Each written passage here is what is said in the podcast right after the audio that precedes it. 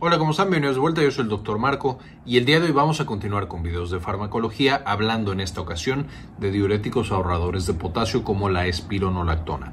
Ya tenemos varios videos de diuréticos, ya vimos los diuréticos tiacídicos y los diuréticos de asa como la furosemida, que les voy a dejar enlace en la parte de arriba para que puedan checar esos también.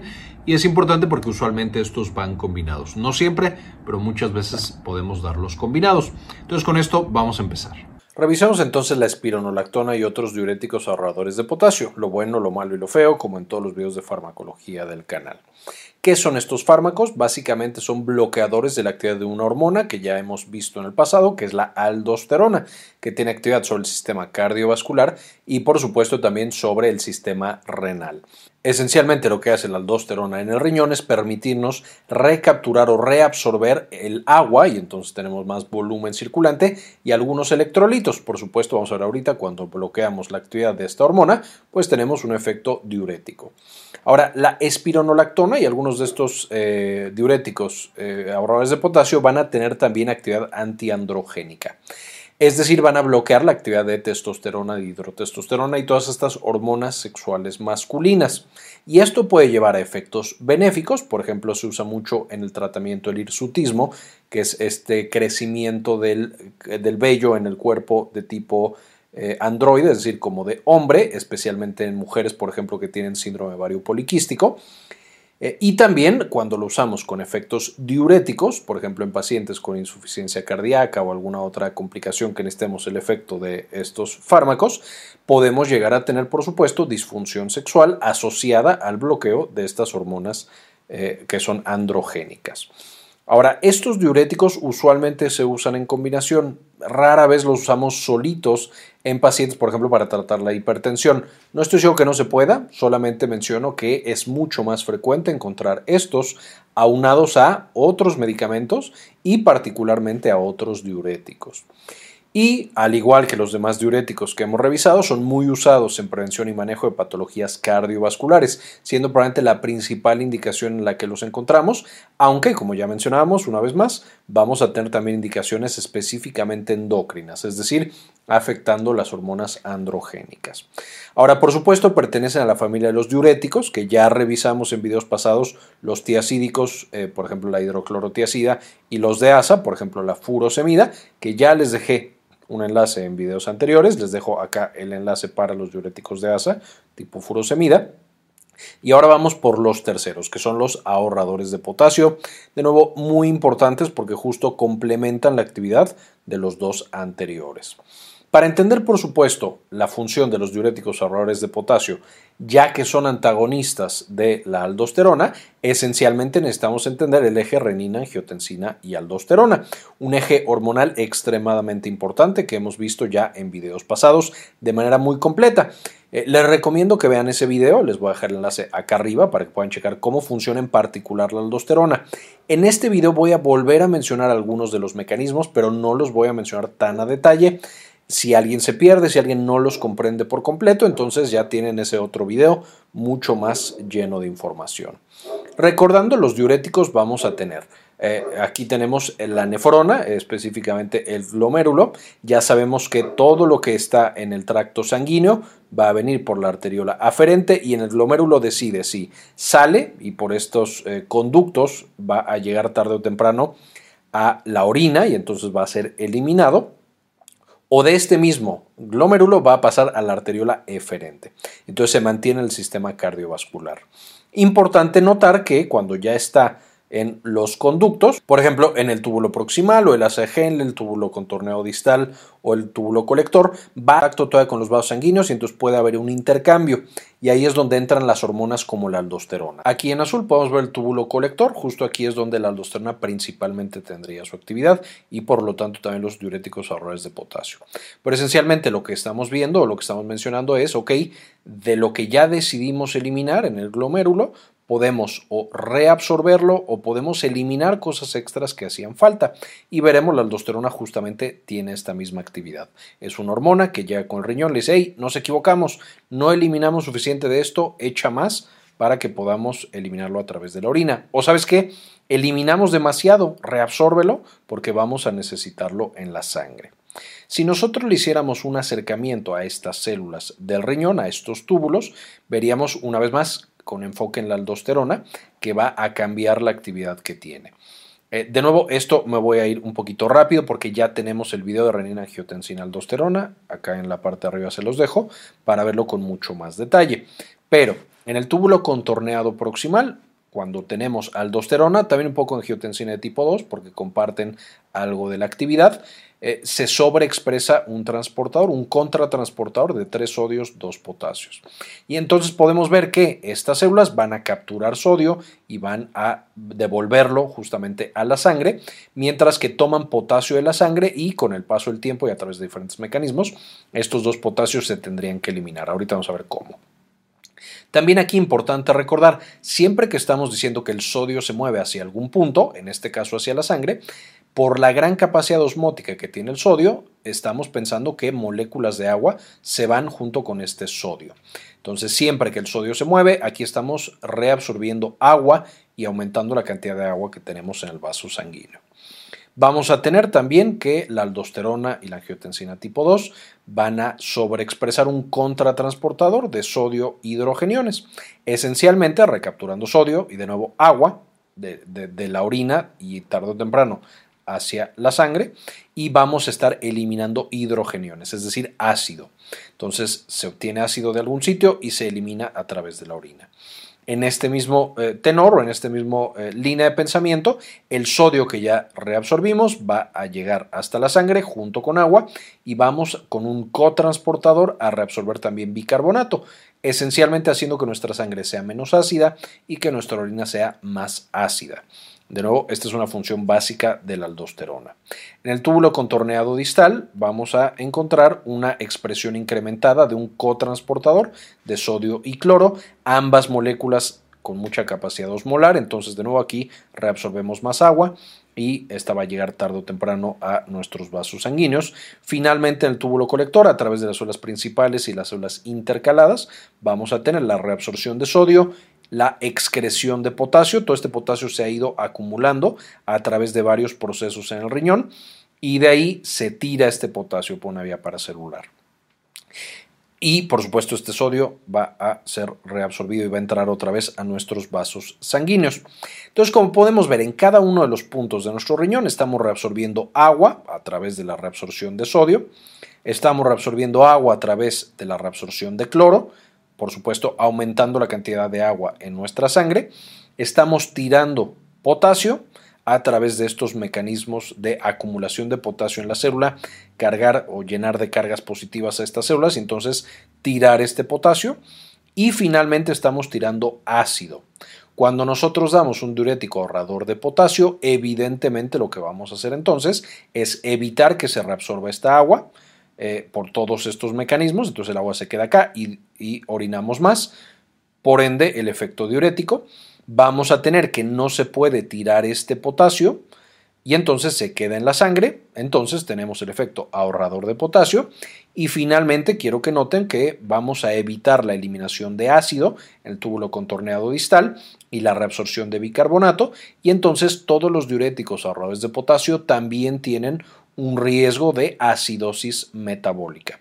Tener demasiado ácido en nuestro cuerpo, tener poco bicarbonato y las consecuencias metabólicas que esto puede llevar. Ahora, la aldosterona aquí no lo vamos a ver, pero también tiene efectos en otros órganos, principalmente el sistema cardiovascular.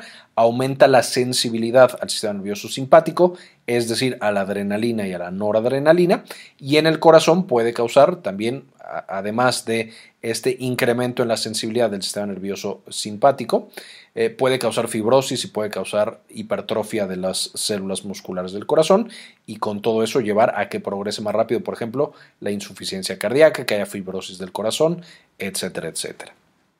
Eso es importante porque explica también cuándo podemos usar los diuréticos ahorradores de potasio. Pero en términos generales, entonces encontramos tres funciones farmacológicas o tres efectos farmacológicos muy claros con los diuréticos ahorradores de potasio. Uno, el efecto diurético. Dos, el efecto ahorrador de potasio, porque no lo tiramos.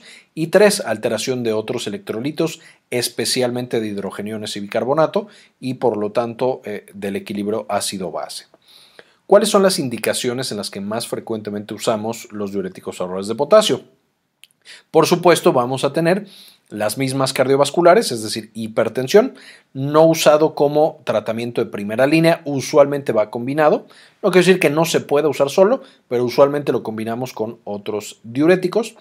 Por supuesto, cualquier paciente que tiene hiperaldosteronismo, es decir, demasiada aldosterona, al ser estos medicamentos eh, unos bloqueadores de la aldosterona o antagonistas de aldosterona, pues por supuesto vamos a utilizarlo bastante en esas indicaciones.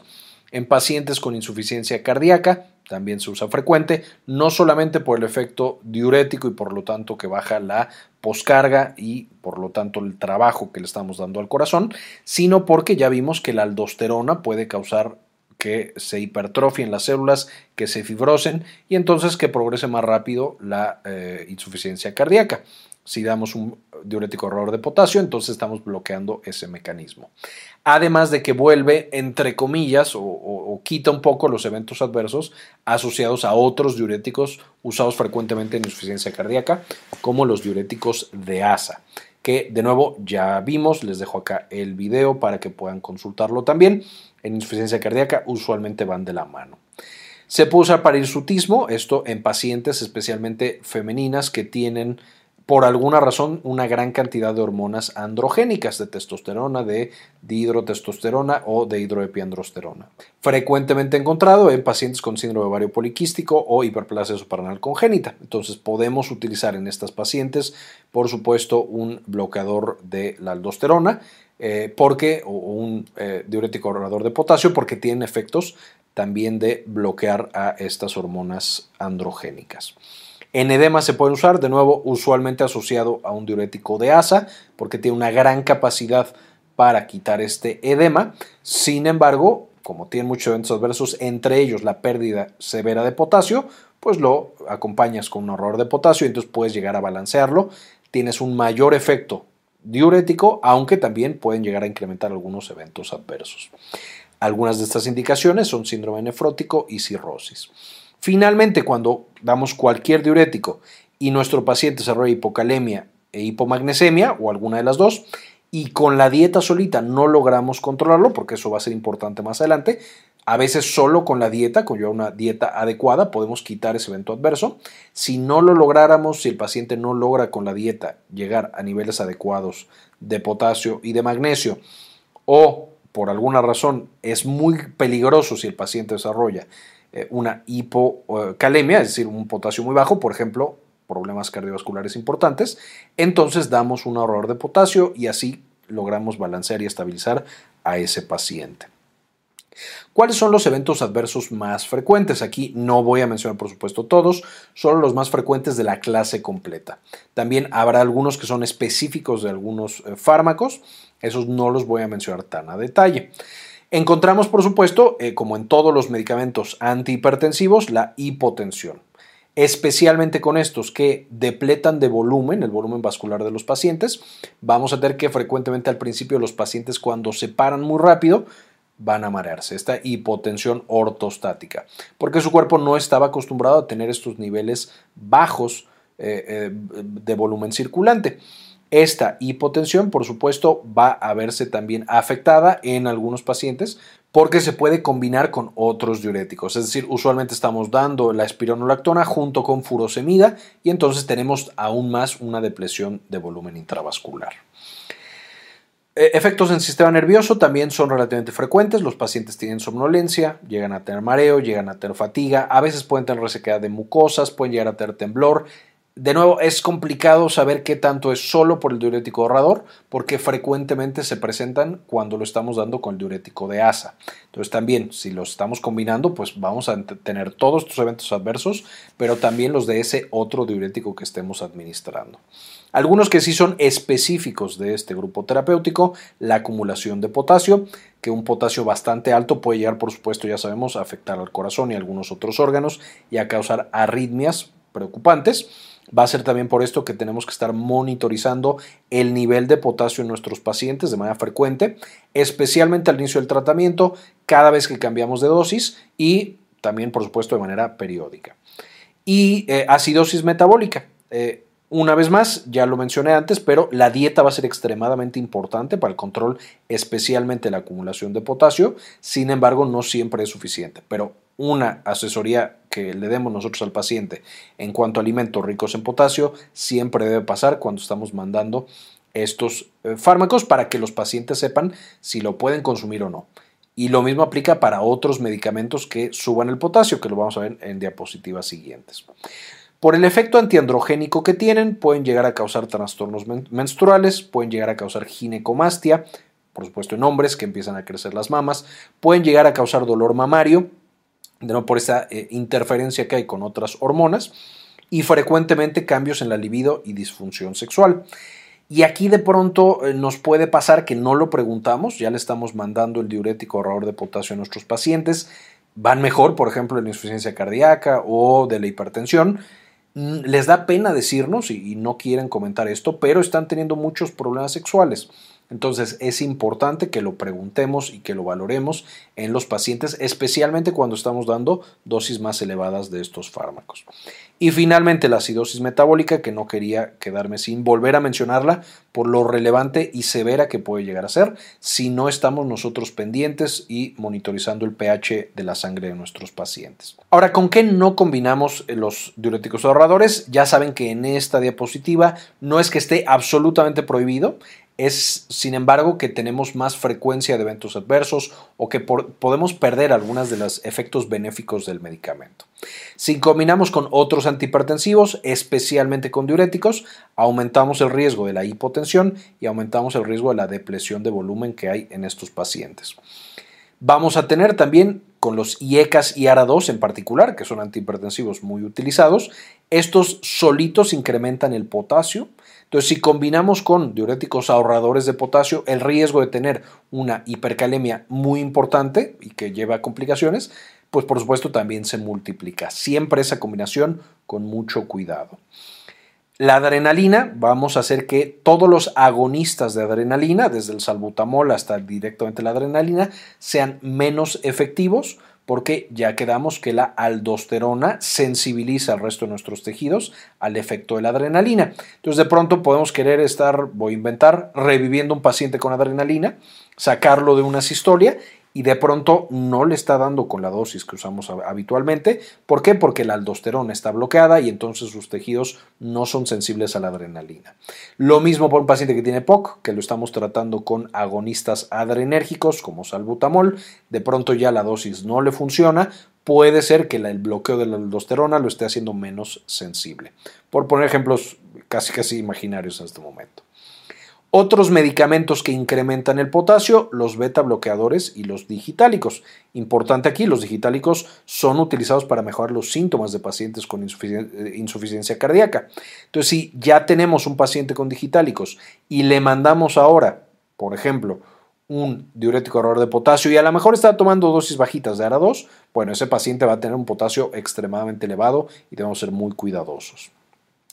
Y finalmente, los viejos y peores enemigos de los diuréticos en general y en particular de los antihipertensivos son por supuesto los antiinflamatorios no esteroideos, que estos bloquean casi todos los mecanismos que tienen los antihipertensivos y los diuréticos.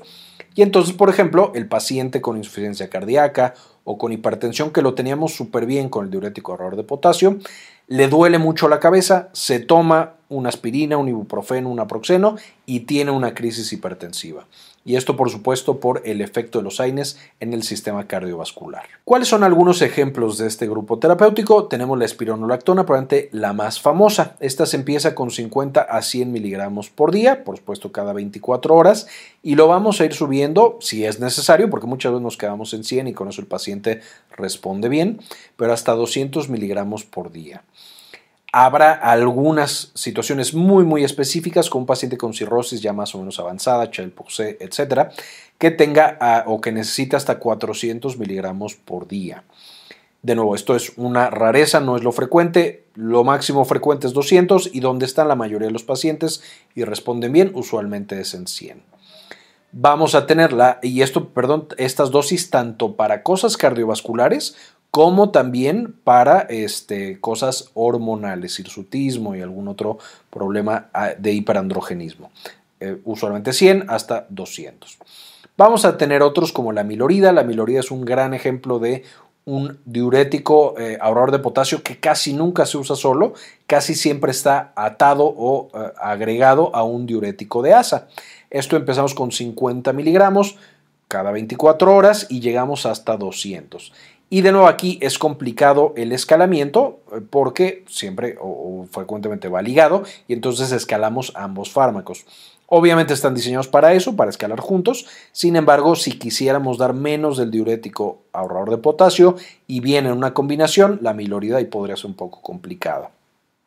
Y finalmente la eplerenona, eh, que empieza con 25 miligramos cada 24 horas y podamos llegar hasta 100 parecido a la milorida, si se llega a encontrar un poquito más de manera aislada, es decir, sin un diurético de asa, eh, pero la espironolactona es de los que más se usa, entonces por eso eh, eh, es de los más importantes.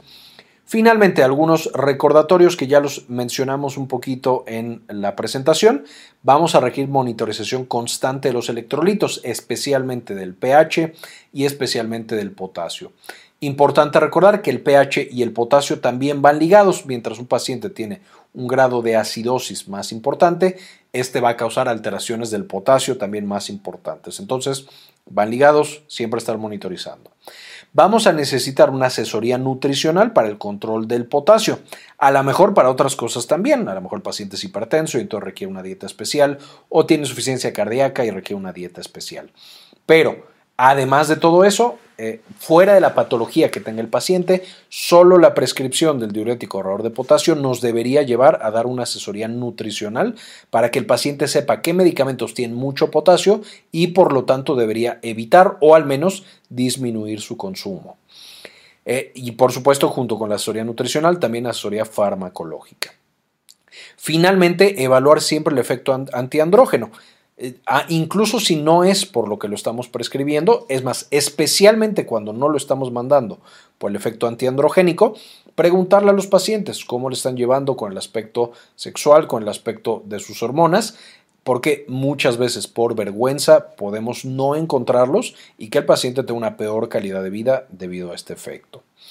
Básicamente esta es la información que quería presentarles el día de hoy, pero antes de irnos quisiera agradecer a las personas que han decidido apoyar al canal con una donación mensual de 1 o de 2 dólares. Y dedicarles este video, en particular en esta ocasión a Michelle Estrada, Pablo Antonio, Alaina ZM, Gilberto Argueta, María Eugenia, doctora Susana Vidal, Enrique Segarra, Jorge C. Beltrán, Mari García, Yami Pascasio, Ana Karen Tejeda, Sandy Oliva, Hernán Gustavo, Matías Hernández, Javier Mejía, Luis Ernesto Peraza y doctora Milis. Muchas gracias por todo el apoyo. Les dejo también las referencias de las que saqué la información para que puedan leerlas con detenimiento y aprender aún más de la prescripción de estos importantes diuréticos. Este video es en parte posible gracias a nuestra tienda en línea, Synapsis Store. En Synapsis Store puedes encontrar mucho nuestro material educativo y los libros que hemos estado publicando para tenerlos para llevar. Entonces encontrarás, por ejemplo, la farmagrafía del dolor, que es nuestro pequeño libro de consulta y referencia en cuanto al uso de fármacos para el dolor, en, todos estos que se utilizan, gabapentinoides, antidepresivos, opioides, etc. Y por supuesto también las presentaciones de los videos que ves en el canal. Entonces también aquí podrás encontrar estos para que los uses como eh, más te convenga. Muy bien, esto fue todo por el video, espero les gustara, le entendieran y ya sepamos un poquito más cómo prescribir y cómo utilizar de manera adecuada estos diuréticos tan importantes. Con esto terminamos el video de hoy y como siempre, ayúdenos a cambiar el mundo, compartan la información.